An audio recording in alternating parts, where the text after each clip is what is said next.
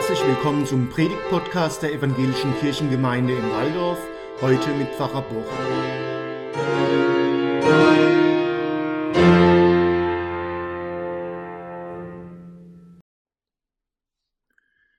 Die Predigt am vierten Advent 2021 über Lukas 1, 26 bis 38.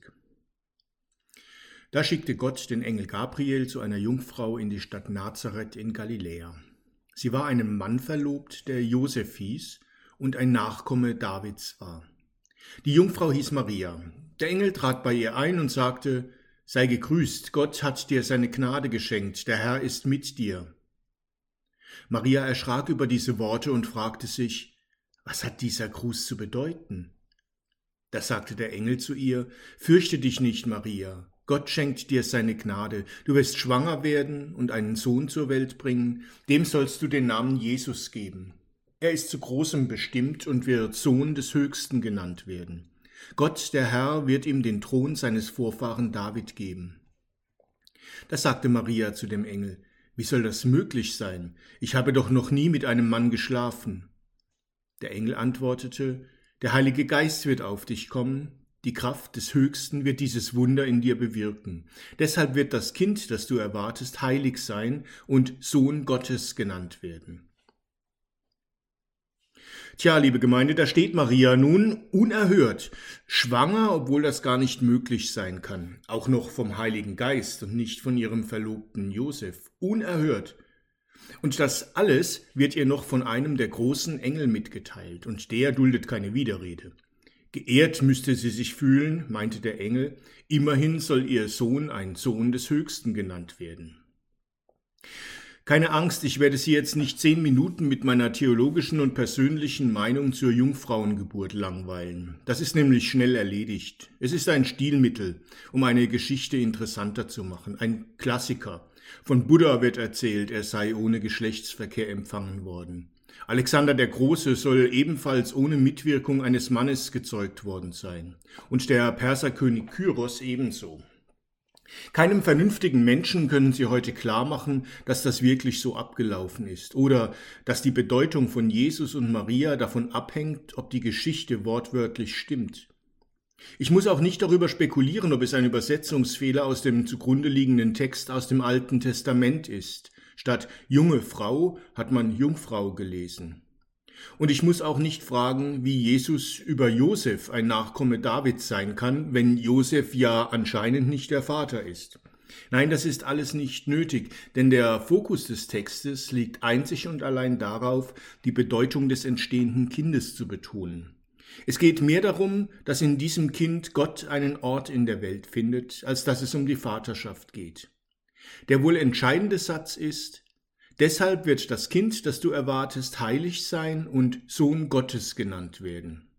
Und darauf beruht das ganze Christentum, nicht auf die Art der Empfängnis.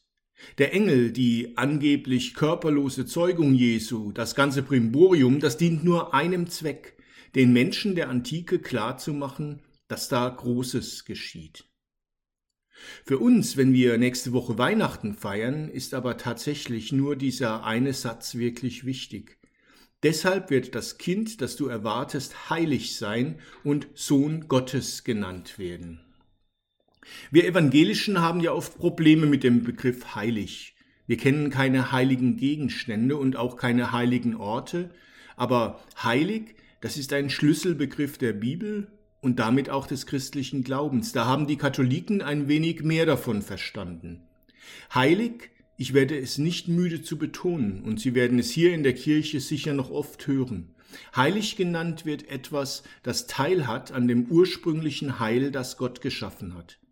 Am Anfang der Bibel wird das durch das Paradies symbolisiert. Alles ist gut, kein Leid, keine Schmerzen, kein Tod, keine Angst, alles ist Heil. Und alles, was heilig ist, hat daran Anteil. Im Heiligen kommt Gott selbst in die Welt, und wo Gott ist, da ist alles gut. Wir ahnen das, wenn wir zu einer Sache sagen, ohne nachzudenken, das ist mir heilig. Das Kind, das du erwartest, wird heilig sein. Darin liegt die Bedeutung des Kindes, mit dem Maria, wie auch immer, schwanger wird. In ihm kommt Heil in die Welt. Der Stall, die Weihnachtsromantik, all das deutet darauf hin, dass wir Menschen eine tiefe Sehnsucht nach Heilem haben. Wir brauchen Ereignisse, Orte, Handlungen und auch Gegenstände, die uns heilig sind, weil sie Heil symbolisieren. Warten wir wirklich darauf, dass Gott an Weihnachten in die Welt kommt? Dann wären wir alle schon seit vielen Jahren frustriert und enttäuscht weil es immer wieder Weihnachten wird und er kommt einfach nicht. Aber darum geht es nicht. Genauso wie es nicht darum geht, ob Maria Jungfrau war. Es geht darum, dass wir an Weihnachten daran erinnert werden, wie wertvoll und wichtig das Leben ist und dass es verletzlich ist und zerbrechlich und dass es vor allem schützenswert und lebenswert ist. Natürlich wird an Weihnachten nicht alles heil, das ist uns allen klar. Aber Weihnachten erinnert uns daran, dass das eine gute Idee wäre, wenn wir endlich an der Stelle, wo wir es können, Heil erzeugen. Warum nicht die Zuwendung zur Familie, die in den Geschenken zum Ausdruck kommt, das ganze Jahr üben? Warum sich nicht viel öfter die Zeit nehmen, um die ganze Familie zu versammeln? Warum nicht Heil schaffen Warum nur an Weihnachten das Kümmern um Menschen in anderen Ländern, die es brauchen? Brot für die Welt geht doch das ganze Jahr über oder Weihnachten im Schuhkarton. Es müssen ja auch nicht Weihnachtslieder das ganze Jahr über sein, aber vielleicht mehr Musik im Leben, mehr Kunst, mehr gute oder unterhaltsame Bücher, Dinge, mit denen wir uns fallen lassen können aus dem oft unheilen Alltag. Warum nur an Weihnachten Lichter anzünden? Und ja, warum nicht aus den schönen Weihnachtsgottesdiensten etwas mitnehmen für unters Jahr? Zum Beispiel das Gefühl, wie schön es ist, wenn am Heiligabend sehr viele Stimmen gemeinsam das O du Fröhliche anstimmen. Und zu spüren, wie viel das in uns wenigstens für ein paar Minuten heil machen kann. Dass wir davon gerührt und angerührt sind, kommt ja nicht von ungefähr da wird Heil geschaffen, da spüren wir etwas davon, wie vielstimmig und doch einträchtig menschliches Leben sein kann, wie geordnet im gemeinsamen Gesang und dennoch individuell in den einzelnen Singenden. Und es ist schön, es rührt uns alle an und es klingt heil. Jungfrauengeburt ist nicht wichtig, das bedeutet das Kind in der Krippe nicht. Aber dass Gott uns daran erinnert, dass wir Anteil haben können an dem heilen Leben, das er für uns vorgesehen hat.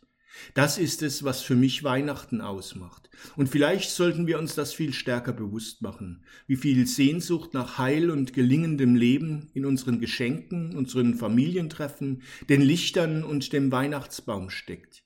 Denn dann verstehen wir vielleicht wieder besser, was hinter dem ganzen Weihnachtsrummel steckt, nichts als die Suche nach dem Heilen mitten in unserem oft sehr unheilen Leben. Amen.